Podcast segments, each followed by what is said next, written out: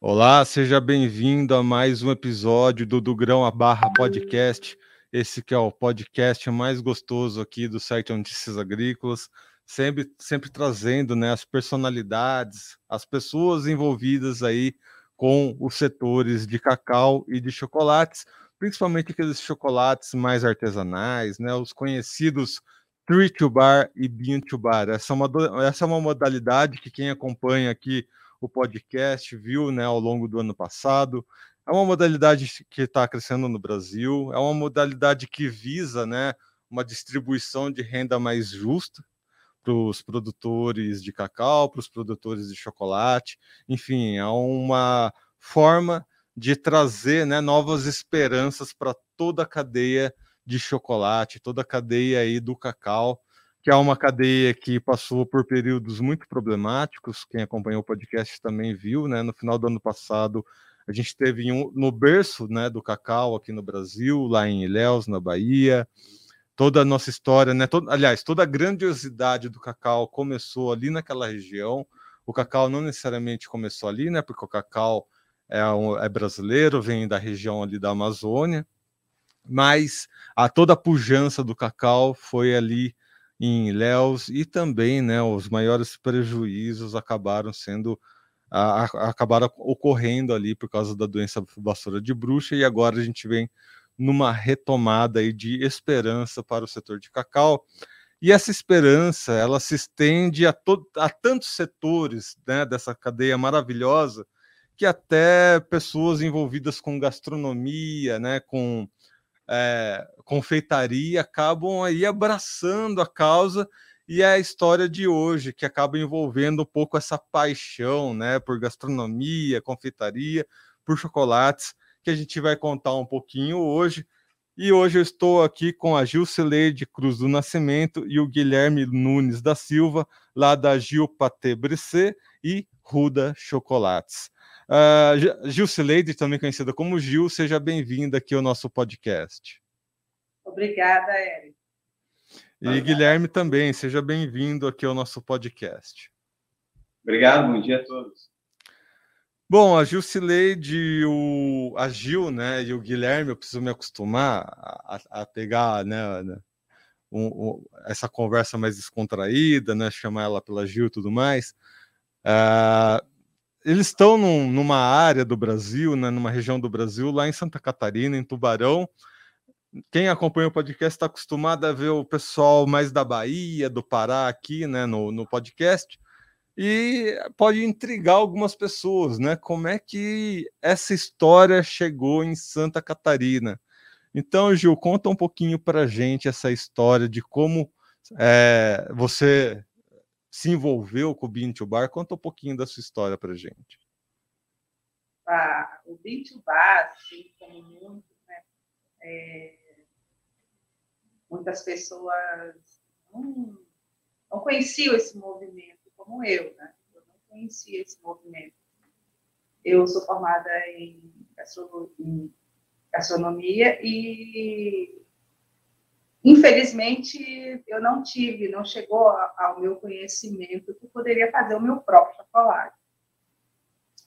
Então, é, com a pandemia, né, que é, nos acomete até hoje, ela fez a gente ficar muito tempo em casa, né? E esse tempo em casa, a gente está acostumado, né? Está sempre em atividade, tá fazendo alguma coisa e tal. E a mente não para. E a gente viu que a gente tinha que, que ver coisas novas, ver o que está acontecendo, o que as pessoas estão buscando, o que estão fazendo, né? Então, nós em casa, a gente procurou é, não ficar parado, né? E nos envolvemos bastante na internet. Foi numa plataforma uma plataforma de cursos que eu tive o privilégio de, de, de ter lá disponibilizado um curso com a Luísa, Luísa Branco. E lá ela falava que poderia fazer o próprio chocolate. Eu, como assim? Porque a gente só conhece chocolate industrializado, né? Ah, procura o melhor chocolate, a melhor, melhor qualidade, mas era industrializado. Né? Então, como é que eu vou fazer o meu próprio chocolate? Eu morei muitos anos na Bahia. E no, no ano de, nos anos 80, né, eu, eu tive conhecimento, eu era bem mais jovem, nada a ver com, com gastronomia, nada mas eu tive conhecimento da vassoura de bruxa, que foi um pesadelo né, para os baianos, né, principalmente da, da, da, região lá de Ilhéus. Né? E a gente sentiu bastante, assim, pelos... Claro, a gente, quando é jovem, não, não, não, não tem a percepção da, da gravidade da coisa, mas dava para perceber que foi um grande baque na economia baiana. E voltando lá, como eu, eh, como eu cheguei ao Bifá, eu me chamou a atenção esse curso com a, a Luísa. E aí, quando eu vi aquela moça ali, que me identifiquei muito com a história dela, assim, né? Ela, ela também, né? Ela é formada gastronomia e tal.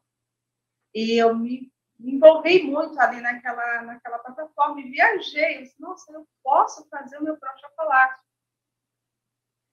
E através da Luísa, eu cheguei também a, a Juliana, a Juliana lá do.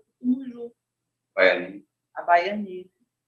Aí eu, sozinha ali no, no, no escritório, eu comecei a, a ouvir cada palavrinha que elas falavam, ah, o nome de uma fazenda. Ah, o nome de um, um uma. de cacau. É, e aqui foi, foi, foi me envolvendo, né? Aí eu cheguei, porque nós temos dois, dois escritórios em casa, né?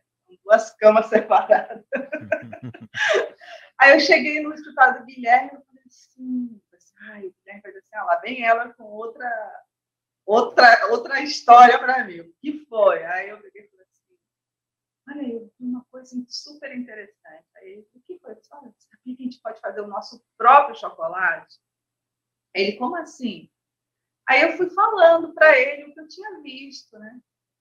Aí a reação do Guilherme foi sério. Eu pensei, é, é verdade.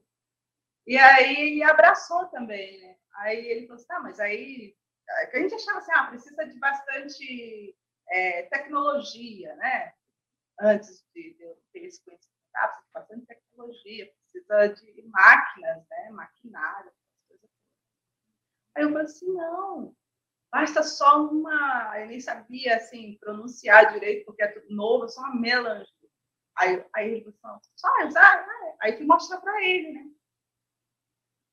Aí foi que ele falou, ó, oh, vai, vai ver se tu acha mais alguma coisa aí, né? Quando também a, eu via os, os vídeos da Juliana, né, que ela fez o, uma seleção de vídeos também, o Sem Cortes, né, e ali, através dela, né, a gente foi conhecendo, conhecendo o que é o Vitibá e vendo que ele é um movimento que, que nos atraiu não só para aplicar dentro da, da da confeitaria, né, que é o nosso ramo, né, mas também o chocolate é apaixonante de se trabalhar, né, a gente é apaixonado, assim, quando começa a, a torra da, da, da, das amêndoas, quando a, a confeitaria fica envolvida, né, com essa atmosfera de, do cheiro do chocolate. O cheiro é impressionante. É, e parece que a gente já ri à toa, né? Então, com essa, com fabricando chocolate, a gente fica meio que dois velhos crianças, porque a gente passa a, a sentir realmente ele é um, um grande alimento e não só, né, para o corpo, mas para a mente, para o coração, é muito bom é um pouquinho só, né, do, do que a gente viaja. É, aqui na confeitaria, quando a gente está torrando, o cliente chega às vezes para comprar alguma coisa, aí sente o cheiro de chocolate no ar, aí o pessoal pira. Né? Não é acostumado. Imagino. Eu fui numa fábrica, né, lá na, lá na, na Bahia, né, uma pequena fábrica, e fui numa grande fábrica. Nos dois, meu, você sente aquele cheirinho do, to, do chocolate sendo torrado, né? Minha nossa, aí você fica doido. Mas, Guilherme, vamos lá, né? Vamos pegar um pouquinho do seu ponto de vista, porque quando a gente pensa em chocolate, né, de uma forma geral, a gente pensa em ambientes, né, talvez até é, por esse pensamento do, do, chocolate europeu e tudo mais, a gente sempre faz uma associação do chocolate a uma época um pouco mais fria, parece que combina um pouquinho mais, né? E Santa Catarina tem um clima, né, um pouquinho mais frio do que lá na Bahia, por exemplo. E isso me intriga um pouco, né? Apesar da grande produção estar tá lá na Bahia por causa do clima e tudo mais, uh, você, no seu ponto de vista aí, já como uh, na sua experiência dentro da gastronomia, dentro da confeitaria e tudo mais, como é que você entende nessa né, relação do clima, né? Eh, do, do ambiente com o consumo de chocolates, de doces, de confeitos, bolos, enfim. Uh, você percebe essa relação ou, ou você vê que isso tem mudado ou depende? Enfim, dá um pouquinho da, da sua percepção com relação a esse mercado uh, de confeitaria, de doces e chocolates e afins. Bom, é, eu, eu, vou acrescentar algumas coisas sobre a tua pergunta anterior também, porque eu fui professor de economia há muitos anos. E quando a Ju me apresentou o vídeo da Luísa Branco, eu imediatamente me remeti ao que eu estudava nos anos 80 começo dos anos 90. Porque lá a gente não tinha no curso, mas tinha um professor muito avançado para a época, e ele já trabalhava naquela época com comércio justo, com economia solidária, uhum. consumo ético. E essas coisas estavam influenciando muito o próprio Santa Catarina, nos anos 90, a Hennig, por exemplo, para poder exportar para a Europa, já tinha que dar conta da embalagem se era biodegradável, se a, a tintura que ia na, nas camisetas se é, prejudicava o meio ambiente. E eles tinham que responder por isso, porque lá esse movimento é muito o consumo, o comércio justo, o consumo ético já começou na Holanda em 1968. Inclusive, eles começaram com um produto que era o café. Eles queriam que não que a pessoa que tomasse café não sentisse culpa, né, por trabalho escravo, por degradação do meio uhum. ambiente. E quando a gente viu o vídeo da Luísa, eu vi tudo aquilo ali. Eu achei impressionante ela ir para a floresta, é, dominar a cadeia produtiva desde o começo até o final. Então, isso é, é muito, muito interessante, esse movimento do Bar, porque ele, ele vai dar uma resposta a um problema muito sério que existe hoje na indústria dos alimentos. Na, na, no, no, lá na internet, no Netflix, por exemplo, tem um documentário chamado Roots, que é podre, né? É. é sobre, a, sobre a indústria de alimentos.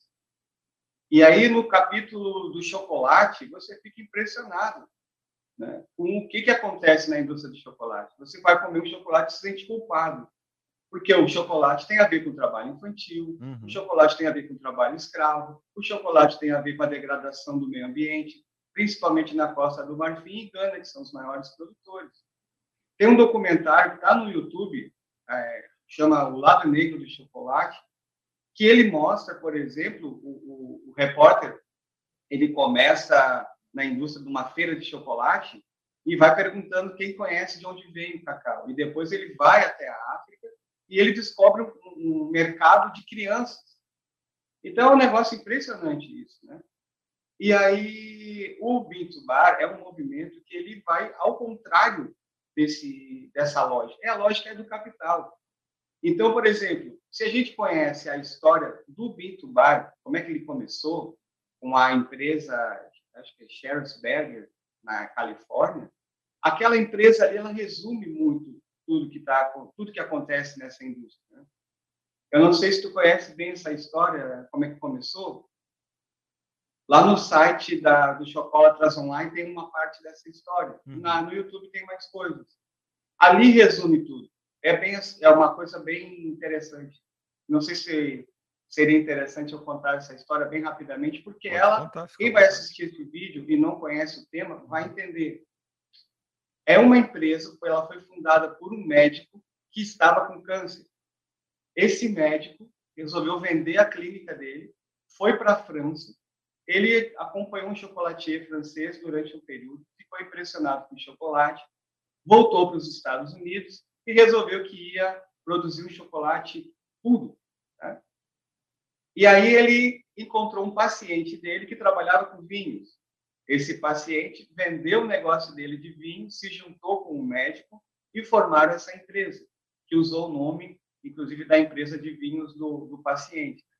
E eles, criaram essa empresa e essa empresa, ela adotou todos os princípios do, do, do consumo ético e, do, e, da, e do, do, da economia solidária. Né? O que, que ele fez? Eles foram até os produtores, descobriram como é que se produzia o chocolate, compraram equipamento usado alemão, adaptaram outras máquinas e criaram essa empresa na Califórnia. Aí o que, que aconteceu? Os consumidores ficaram impressionados com aquilo ali. Ele criou uma rede de, de, de clientes muito fiéis à marca. E foi um trabalho sensacional. E eles é que criaram essa denominação da barra, né, do, do, grão até a barra. Eles selecionavam, não aceitavam o trabalho, é, trabalho desonroso para produzir o cacau, pessoas que degradavam o meio ambiente, porque na África eles destrói, né, fazem campo aberto, eles destroem a floresta e plantam. A gente compra o nosso cacau, vem da Fazenda Alegrias, que é do método Cabruca, que é dentro da floresta. A, a, a plantação de cacau fica dentro da floresta. Até porque a floresta ela se comunica, é muito, é muito melhor para a planta estar em consórcio com outros. Inclusive, chocolate, ele absorve, não só no terroir, ele absorve as plantas que estão próximas. Ele absorve muito da goiaba, do cupuaçu. Isso vai incorporado no, no paladar do cacau. E aí, então, o que, aconteceu? Essa empresa, que é mais, ele, ele entrou nessa linha né, do comércio justo e do consumo ético. O que aconteceu? Essa empresa foi comprada por uma gigante americana. Imediatamente, eles já romperam com essa loja e, e transferiram a empresa para Illinois. Saíram da Califórnia. Os consumidores da, daquela, daquele produto ficaram muito chateados mesmo. Né? Criaram tipo um consórcio entre eles. E aí que entra a Belanger, que é esse equipamento que ele é feito para os, os indianos que criaram esse moinho de pedra, que é para grama-sala. Então, é possível, se tornou possível, você produzir chocolate numa escala bem pequena dentro de casa por causa dessa máquina. Você com uma melanger, um soprador e um, um termômetro pode pode torrar no teu fogão normal, pode descascar na mão, como a gente fazia até pouco tempo atrás. Né? Aí tu vai lá, moe num triturador, num liquidificador, coloca na melanger, 48, 72 horas, né? vai controlando. E aí é possível fazer isso. Eles tornaram possível essa produção que você vê no Brasil hoje. Foram esses consumidores que tomaram para si esse movimento. A empresa foi vendida em 2005 e eles se negaram a controlar a, produção do cacau. Hum. O, os consumidores foram para cima do, das lojas que vendem chocolate, tem uma mega loja lá, eles conseguiram que a loja parasse de comprar dessa empresa. Aí a empresa deu uma resposta e disse que até 2020 iria fazer esse controle. Mas não acredito que seja feito. Porque, por exemplo, eu vi nos seus entrevistados muitos reclamando, ah, porque o preço do cacau é uma commodity, o preço estava muito baixo. Mas por que, que o preço é baixo? Por que, estão pagando pouco? Estão pagando pouco porque tem trabalho escravo do outro lado do, do oceano. Uhum. É, tem trabalho infantil, tem destruição do meio ambiente, tem produção em grande escala sem controle. Então, é isso que tem que ser combatido. E o, e o chocolate Bintu Bar, ele é impressionante porque ele não é só uma forma de produzir, ele é uma filosofia. Ele é uma filosofia de vida. E é interessante também, porque num outro documentário que tem lá na Netflix, que se chama Cogumelos, né? Fungos, né? Que até o rapaz que, que deu entrevista ali sobre floresta viva, no documentário deles lá tem uma parte que fala sobre isso, que ah, os, os fungos e as bactérias, eles se comunicam embaixo da terra. Há uma comunicação e eles permitem também que os outros, que as outras plantas se comuniquem. É uma grande rede. É uma, é uma grande sinergia na, na floresta, né? No, na diversidade. Então, isso é uma grande, um grande diferencial que nós temos aqui. E aí, claro, a grande questão, né? Que o, o chocolate é consumido mais em lugares frios, porque ele dá resistência, ele dá conforto, ele aquece a pessoa. Né? Então, o chocolate ele ele tem ele produz muita ajuda a produzir muita serotonina, ele produz paz, calma e resistência. E é um produto muito muito interessante. Aqui no sul há um consumo de chocolate, né? Por exemplo, Gramado, que é uma cidade uhum, bastante uhum. fria no Rio Grande do Sul, ela é conhecida pelo consumo de chocolate, mas não produzir agora que estão começando a produzir vinho bar, né? até por causa da escola como é que chama isso? Castelli. Castelli, é, né? uhum. que começou a entrar nesse campo. Mas até então lá era chocolate, era, era derretido, o chocolate era derretido, comprava o chocolate e depois derretido. Produzir a partir da amêndoa é uma coisa recente. Então, a tua pergunta sobre a questão do clima, é, onde tem o clima mais frio, né, ele, ele apetece mais o consumo de chocolate. Inclusive, a gente tem uma, a gente produziu assim, ó, uma forma para tomar ele líquido. Então a pessoa pode colocar aqui o leite quente ou a água quente, mistura, depois completa e aí pode tomar ele quente ou gelado. E mas no verão é mais difícil, né? no inverno é mais fácil. Então eu acho que no, nos climas mais frios é propício e a tendência é que muitas pessoas venham a produzir chocolate bem bar, né? Porque hoje é muito fácil com a gente mesmo, até então, tu tinha entrevistado o pessoal da, da série A, né? da série A do Binto Bar, né? Nós estamos no grupo da série C. Então, é, é uma outra, é uma outra galera né? que que está entrando, que está começando, né? Com bastante dificuldade, porque por exemplo a Melanger ela, o imposto que a gente paga é, é o preço da máquina. Uhum. A máquina, a máquina é, vamos supor, 700 euros, e aí você tem que pagar, sei lá, mil, dois mil. De... A gente, até, a gente tem até uma experiência na compra da nossa tela. é, é, mas é isso. Então, sobre a tua pergunta, né? Era, agora, em relação à compra da Belanger... A gente chega lá. Ela tá falando... Porque assim, eu acho interessante. Ela está falando isso é porque a, a, tem, tem duas grandes marcas de melancia portátil. Né? Uma delas é a Premier, que é importada. No Brasil, quem vende é a Ronin. E aí eles estavam estava esgotado, não tinha nem a de 3 kg, nem a de 4,5. Aí a gente foi assim, não era acostumado a fazer compra no exterior, né? Aí pegamos nosso cartãozinho ali do Cicobi, tá? no cartão simples, Daí já vamos só ver se ele funciona. Depois a gente não faz a compra, a gente só testa o cartão. Aí a gente vai pensando. Aí entramos na melanger.com e tal. Aí só vou ver se, é, se ele aceita. Daí eu não, não efetuo a compra. Quando eu cliquei, o, o site falou, sua, está tudo em inglês, né? Daí a gente também não entende muito bem. Daí, ó, sua compra foi efetuada e, com sucesso, com sucesso em dia. Ele não deu 10 dias, né? E, e, tal dia, que daria uns 10 dias, vai ser entregue a sua máquina. Eu digo, ah, ferrou. É, Agora e a gente saber. Aí, quando a máquina chegou, no dia certo que eles marcaram, não deu 10 dias, a máquina chegou, só que tinha que pagar o imposto à vista, que era o preço da máquina. Um pouquinho mais. Um pouquinho mais que a máquina. É. E aí que a gente começou, foi uma grande aventura. Mas, viu... Aí tu tinha perguntado sobre por que, que a gente começou, né? Uhum. É, antes da pandemia, nesse mercado de, de confeitaria, no nosso caso, a cidade também sentiu, já vinha, a, a venda vinha caindo já antes da pandemia. Aqui na cidade, várias empresas fecharam, outras mudaram para Florianópolis, empresas é, bem conhecidas daqui. Aqui é uma região que produz muito suíno, né?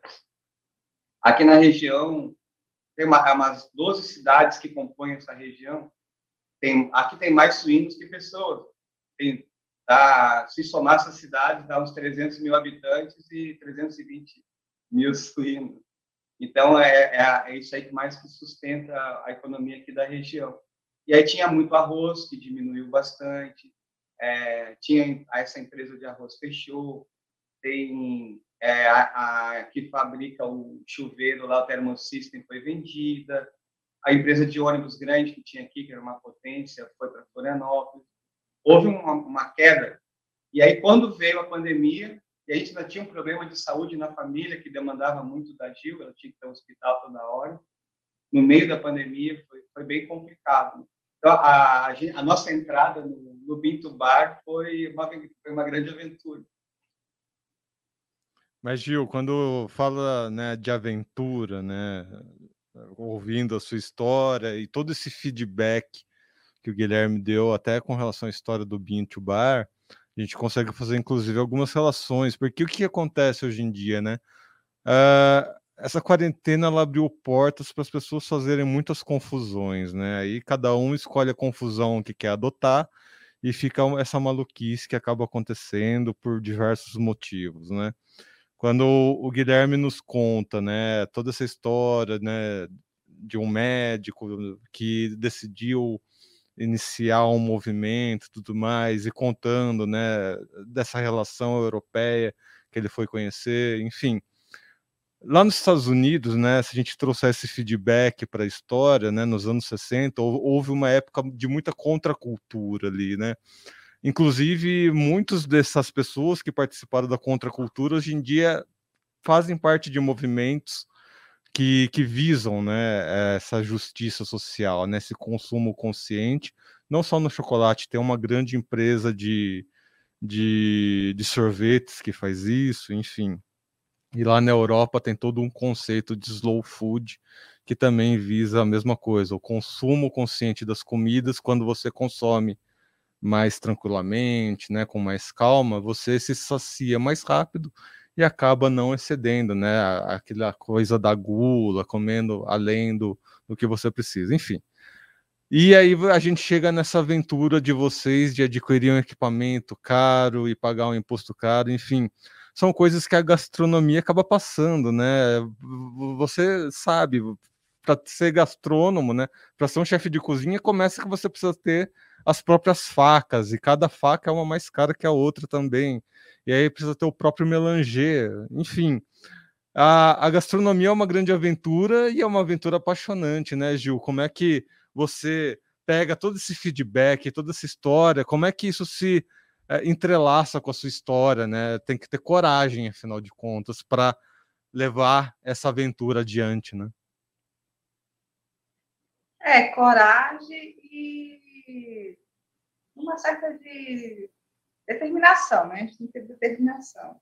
A, a, a história da, da, da, da confeitaria, para mim, ela é uma coisa para mim tão natural, assim, para fazer minhas preparações, que a gente vive, caso eu vivo mesmo, buscando sempre alternativas, né? Uma para oferecer um produto qualidade, né? Porque eu, eu, trabalho, eu trabalho com uma filosofia. Se eu não vender, eu vou comer. Então, eu tenho que oferecer o melhor para o meu cliente. Porque é, o, o, se, eu quero, se eu quero comer uma coisa boa, então eu tenho que oferecer para ele também é, é, essa minha intuição, ou essa minha intenção de, de criar coisas boas, né? Uma coisa então, o chocolate, é, eu fabricando meu próprio chocolate, é interessante porque eu estou oferecendo um chocolate de verdade. Eu estou contribuindo para o meu cliente não ter um consumo de aditivos, né, químico, né, que a própria indústria é, coloca nos seus, nos seus produtos, né, nos seus, nos seus chocolates. E eu sei que o meu cliente está comendo uma coisa de qualidade, eu tenho confiança, porque é minha responsabilidade, né? todo produto que eu for expor na minha vitrine é minha responsabilidade o consumo dele final, né? E, e é isso, né? É uma coisa interessante que, que as pessoas vão aprendendo é que a gente tem que também, além de produzir, a gente tem que ensinar as pessoas. A, a, a gente mesmo está aprendendo, né? Pega a roda aí. A gente mesmo tem que estar tá aprendendo, né? Porque, por exemplo, para desenvolver o paladar, né? E poder usufruir de uma roda de sabores como essa aqui, por exemplo, que é distribuída pela pela Chocolatras Online, ela dá cursos, né, de degustação a gente mesmo não não está com essa não, não, desenvolveu totalmente essa capacidade. Então a gente tem que falar com o consumidor, tem que mostrar para eles. Aliás, tu ouvi tu fazendo duas duas vezes tu fez essa pergunta que eu acho que dá até uma dá uma dissertação de mestrado, né? Tu falou ah no caso do vinho no caso do vinho, é o sommelier, no caso do café, é o barista, uhum, uhum. que induzem o produtor a produzir né, matérias-primas mais elaboradas, com terroir, etc. E no chocolate, quem é? No chocolate, é essa é uma pergunta muito boa, porque ela é bem complexa. Esse é um grande problema nosso.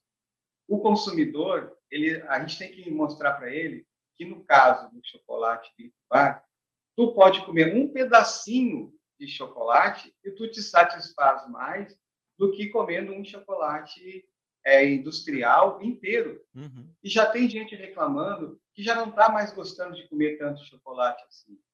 Aí, pronto, por quê? E aí a gente tem que é, gastar um certo tempo e explicar. E aí nós vamos, ainda bem que existem as redes sociais, a gente ainda não mergulhou firme nisso, né? Mas é através das redes sociais que a gente vai ter que preparar o consumidor para esse produto, porque ele é mais caro. O, o chocolate Vitubar usa o cacau, ele é 1% da produção de cacau. 1% é selecionado para o consumo desses chocolates especiais. O resto é vai para o é commodity, né? Vai para a produção book. Daí, qual é a diferença?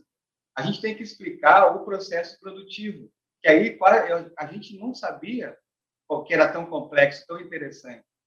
Aí tem que explicar para as pessoas o processo para elas saberem onde que a gente entra. Por exemplo, no processo produtivo, a parte que é feita na fazenda, que é, é plantar, colher, selecionar, e aí vem o principal, que eles em postos de 400 quilos, eles vão fazer a fermentação. Uhum. Isso demora uns oito dias. Tem três fases da fermentação. Depois ele vai para a secagem. Aí tem que ter um telhadinho com roda, porque ele não pode pegar sereno. Aí de abre, noite fecha. Aí depois ele é selecionado e sacado e vem para nós. Ora, nessa hora da fermentação é que o sabor vai entrar na amêndoa. Ali que é o, a, o auge, o ponto alto da produção de chocolate é essa hora. Quando chega para nós e vem para a torra, que, que a gente faz? Na curva de torra, a gente vem extrai esse sabor de volta, com notas que a gente pode desenvolver de acordo com a torra, com o produto que a gente tem, uhum. de onde ele veio. Tá? Então, é nessa hora que a arte do, do chocolate vai entrar, né? para extrair de volta ali.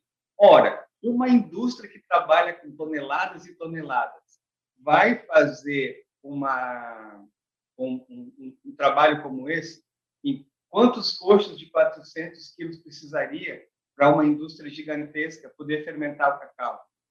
E é da lógica do capital sempre é, fazer o mais rápido possível. Então, o que, que eles fazem? Eles não fermentam adequadamente.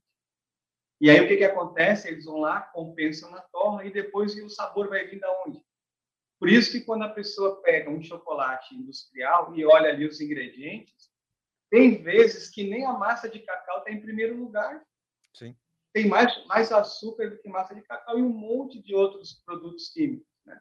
E a baunilha lá também para dar aquele, aquele toque. Então, o que as pessoas comem não é exatamente o sabor do chocolate. E aí, quando ele come chocolate de verdade, ele vai comer um pouco e vai saciar, porque ele vai deixar de derreter na boca, ele vai é, sentir vários sabores. E o sabor, inclusive, é muito interessante porque não é igual para todo mundo.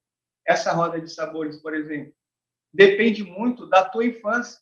Ele vai buscar referências que tu tem na tua infância o mesmo chocolate. Para um, vai lembrar, ah, eu lembro de bergamota. O outro vai dizer, ah, mas eu lembro de é, é, melado, sei lá. Cada um não é não é uma coisa única para todos, né? Não é um, não é uma ciência exata.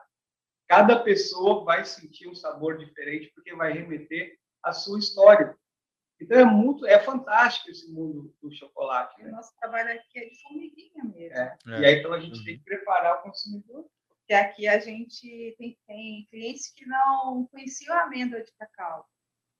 A gente deixa separadinho aqui para a gente começa a falar sobre chocolate, né? Hum.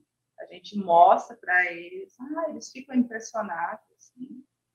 Só que é um trabalho que tem que ter muita é, resiliência. Assim. É, tem que ser. E, e a gente, é, é, o que faltaria para nós, eu acho que a gente participa de um grupo, né? O grupo ali da pessoal da terceira divisão tem um grupo, sabe? Ele é organizado pela é, Vitória. Vitória, é Vitória. É, ela é sócia daquele que tu entrevistou Matando. É. Sei, sei, sei. Então, então, ela mantém um grupo no Telegram uhum. da galerinha da série C ali, entendeu? E aí. Não fala assim. Não, pera, É a galera que tá. Oi? Não, pera que a gente chega lá, Gil. Esse negócio da terceira série aí, né? Da série C. a gente vai falar isso aí, mas vamos lá, Guilherme. Diga. Não, pode é. continuar a sua, a, a sua explicação.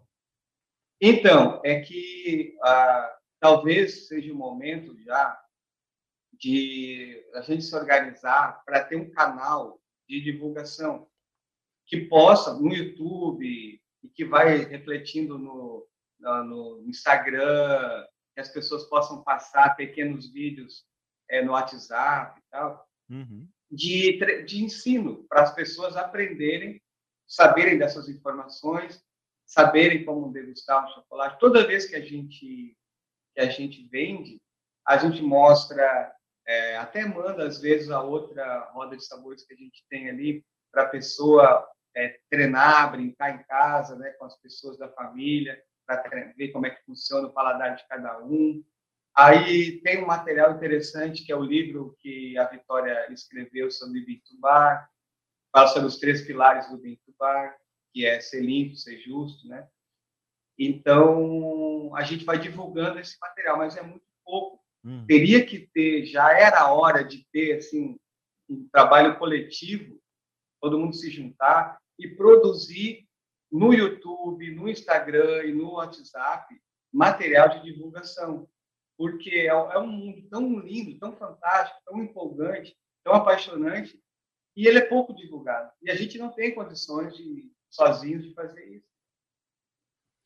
Aí, Gil, essa, né, essa terceira divisão aí eu não concordo muito, até mesmo pela provocação que ele fez no começo, é. né?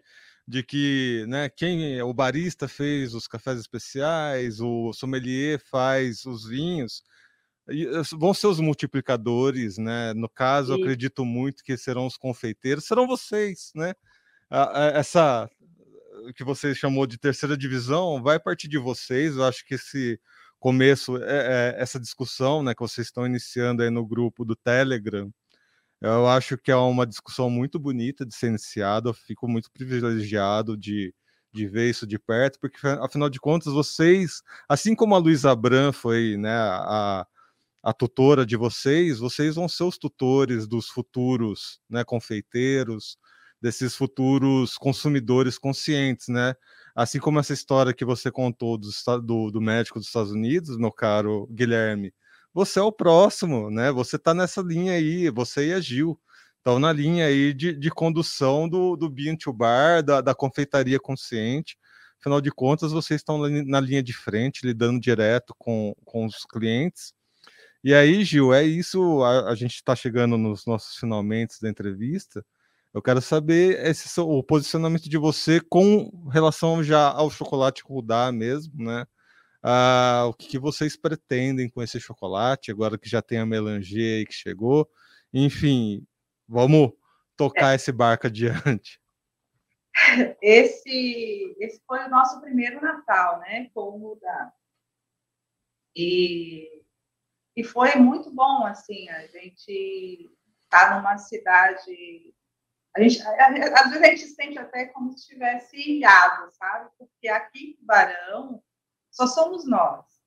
E tem um outro e uma outra, São né? Martim. que é em São Martinho, uma cidade é, daqui mesmo, do, de Santa Catarina, mas ele, ela, é, ela é mais distante de nós, a gente não teve ainda contato com eles?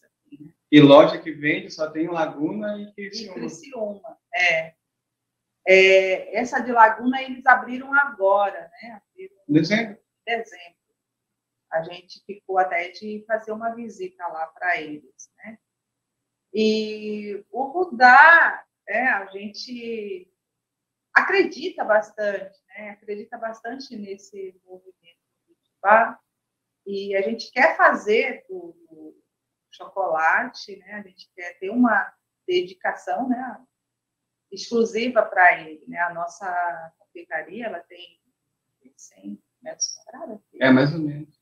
É, 100 metros quadrados, a gente tem uma sala separada, né? Aí lá a gente é o nosso cantinho lá para fazer as preparações, mas a gente ainda está é, devagar ainda, né? Porque a gente teve que criar os, os equipamentos. A gente tem uma assessoria muito boa do nosso fornecedor de, de amêndoas de cacau, que é o Antônio, né? O Antônio Lavini, lá da, da Fazenda Alegria.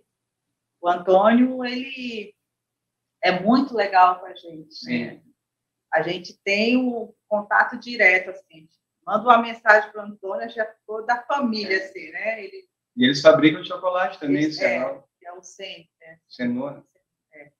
É. E aí e é isso, né? A gente, além da, da, da, da de fazer, fazer, fazer os nossos os nossos produtos da confeitaria com o nosso próprio chocolate, a gente quer também fazer a divulgação do nosso chocolate, fazer as pessoas é, comer um chocolate de verdade. Né?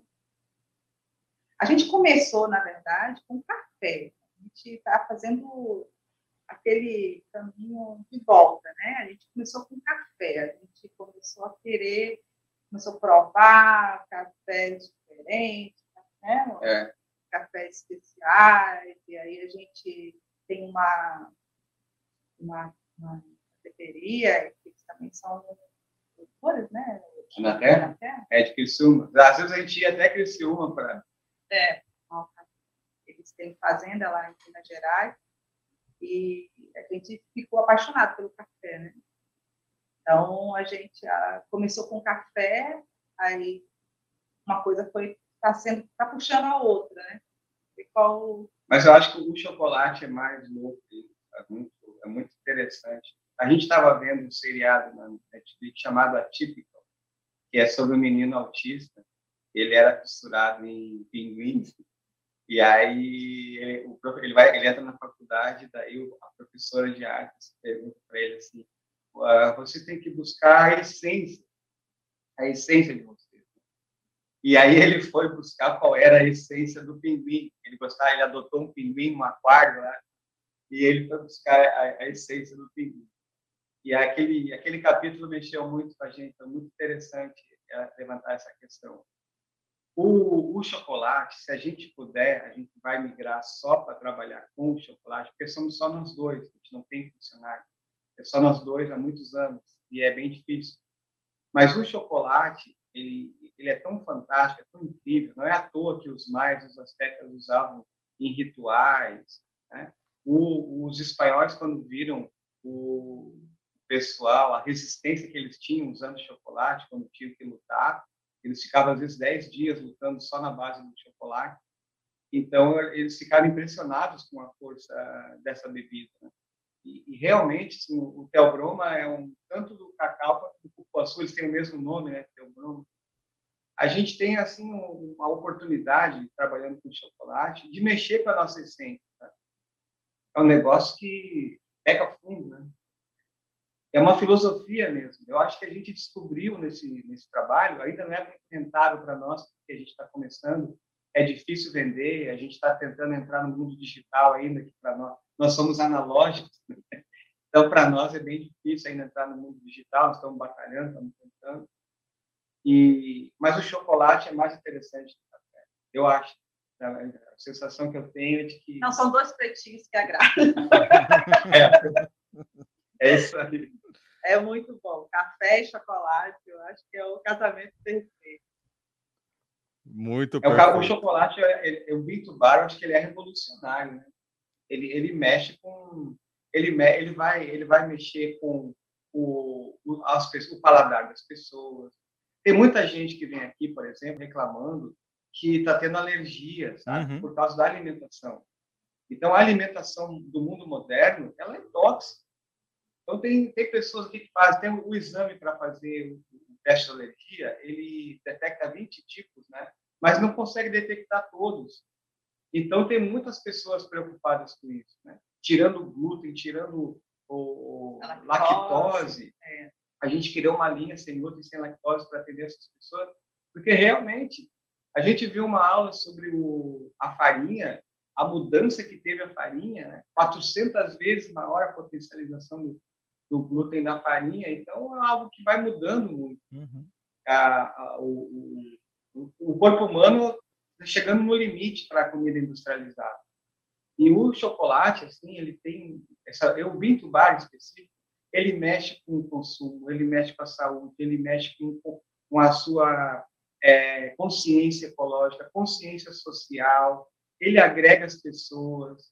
Tá? A, a, o, as pessoas que comem, comem em família, vendeu, vendeu uma caixa, no, a gente estava vendendo uma caixa com vários produtos no Natal, para as pessoas compartilharem com a sua família. Então, é, é bem revolucionário o chocolate Bitbar. Ele, é, ele é muito mais do que um produto alimentício.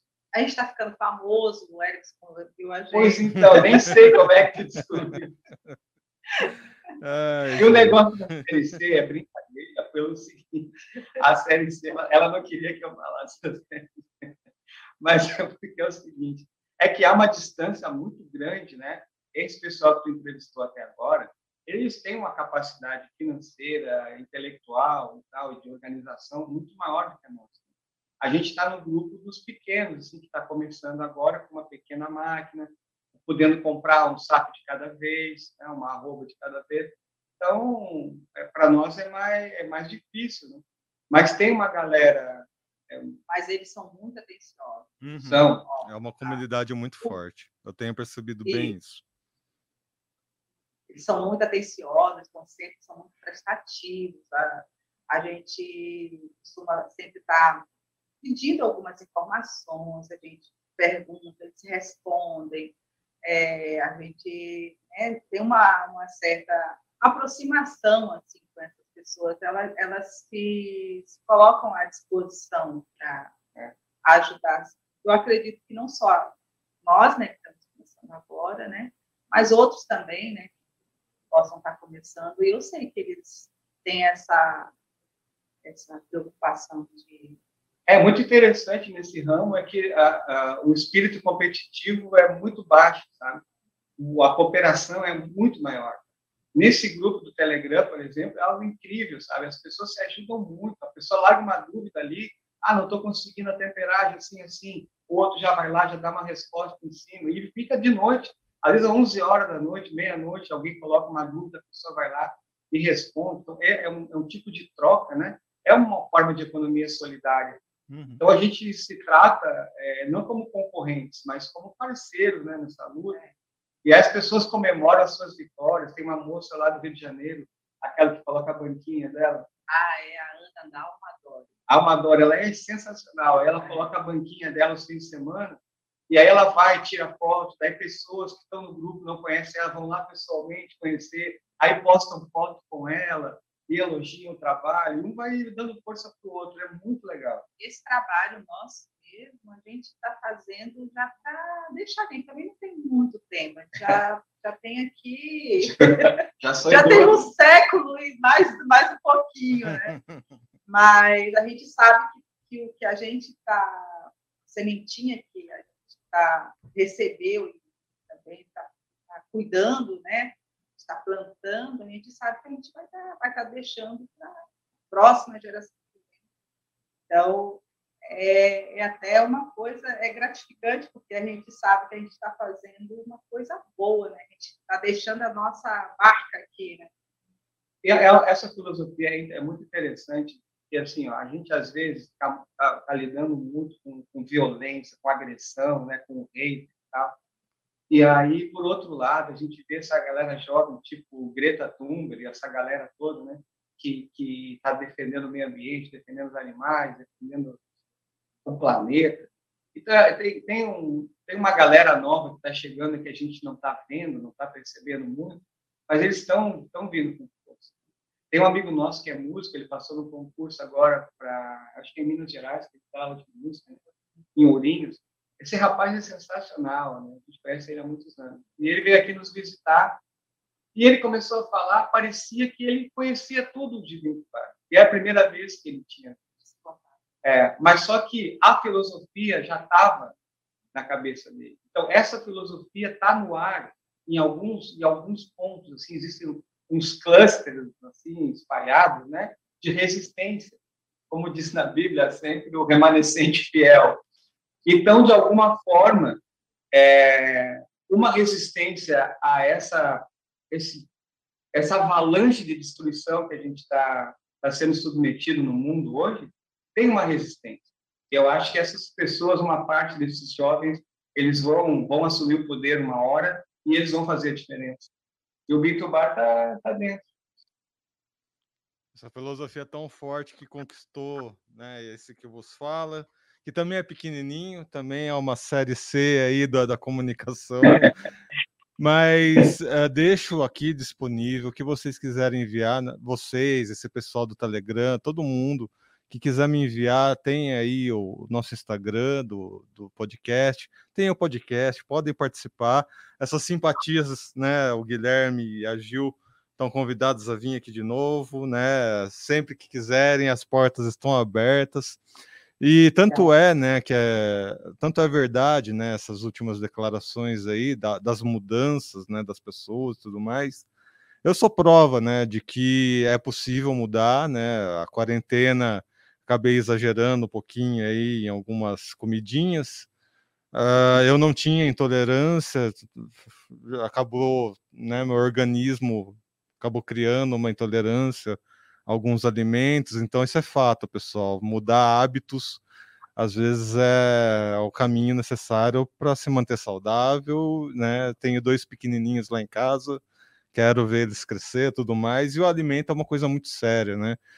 Muita gente não encara café, chocolate como alimento, mas eles são alimentos sim, fazem parte do nosso dia a dia. Então, quanto mais a sério a gente levar essa toda essa história que a gente teve ao longo dessa última uma hora aí, né, dessa conversa, o que vocês conseguirem captar de bom para vocês que estão nos acompanhando, melhor, porque assim a gente vai caminhando cada vez para uma sociedade mais justa e qualitária e tendo aí os nossos queridos chocolatinhos, né, cada vez mais abrangentes aí de uma forma justa para toda a cadeia. Acho que essa é a grande mensagem que fica dessa uma hora de conversa. Agradeço muito você, Guilherme, agradeço muito você, Gil. Deixo aqui um último espaço para vocês deixarem suas últimas considerações. Bom, a gente só pode agradecer né, esse espaço que a gente precisa muito de divulgação, de ensino. A gente acompanhou vários já fizeram, foi muito interessante, aprendeu aquele da Floresta Viva ali é muito interessante. Né? E a, a gente já te seguia bem antes ah, de é. você. Notícias Agrícolas. Né? Não, no Grão a Barra já, já seguia é, ele. Mas no, no Patebrizê, né? No Patebrizê. É. Então foi um prazer te conhecer, conhecer o teu trabalho aí. o trabalho de vocês, as entrevistas que tu já fizeste. Poxa, foi muito, muito importante para nós, a gente aprendeu bastante. E é um, é um trabalho necessário, sabe? Esse tipo de jornalismo que você está fazendo, eu acredito que seja um, um jornalismo de resistência, né? É de trincheira, é um jornalismo de trincheira. Enquanto o grande jornalismo está fazendo o estrago que está fazendo aí, né? Com fake news etc., há um jornalista verdadeiro, aquele jornalista raiz mesmo, né? que vai a fundo no assunto. Tipo, acho que tu é um Caco Barcelos do. É, que é do, do, do Menos, menos. Mas muito obrigado, valeu a oportunidade. Muito obrigada, Edson. Bastante proveitoso.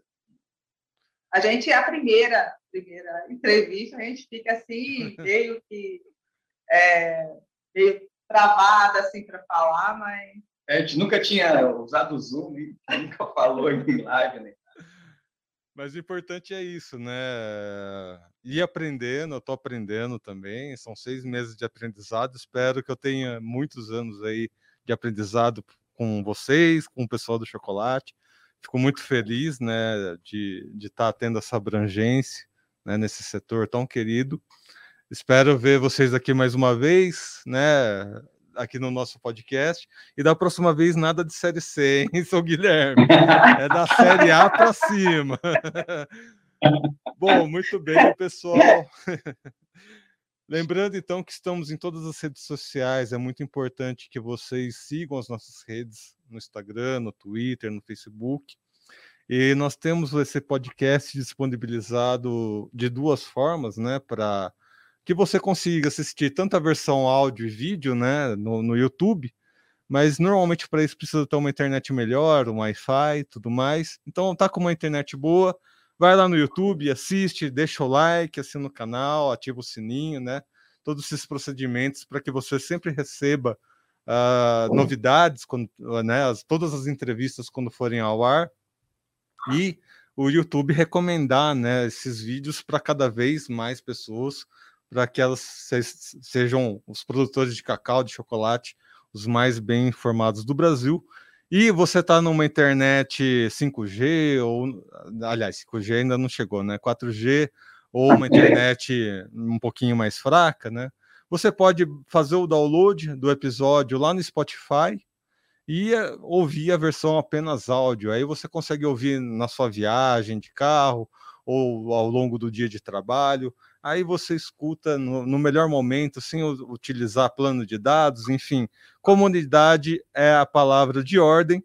Lembrando mais uma vez, né? Você que está aí é, e quer divulgar o seu trabalho, quer ter uma experiência, né, de ver o seu trabalho sendo divulgado, entre em contato comigo. O do Grão Barra faz parte da filosofia Bean Bar, faz parte dessa filosofia cooperativista, né, de cooperação mútua eu acredito muito nessa filosofia, desde antes de conhecer né, o Biantubar, eu já tinha essa filosofia da colaboração na comunicação. Então, quem quiser, né, se você entrar no, no, no do Grão a Barra, no Instagram agora, nesse momento, vai ter informação lá, por exemplo, da IPC, né, que é a Associação das Indústrias Processadoras de Cacau, e eles me mandaram e pediram a publicação numa parceria colaborativa ali, enfim, tá lá. E assim como esse espaço foi dado para a IPC, está aberto aí para todo mundo que quiser mandar conteúdo, mandar um aviso, enfim, o que vocês quiserem, a gente conversa, vamos colaborar, que é um momento de retomada de esperanças, né? 2022 está aí começando com muitas dificuldades e quanto mais a gente colaborar, tiver junto, quanto mais unir forças, mais coisas boas tendem a acontecer aí para todo mundo, beleza? A gente volta então no próximo episódio do Grão a Barra Podcast. Espero vocês. Até lá.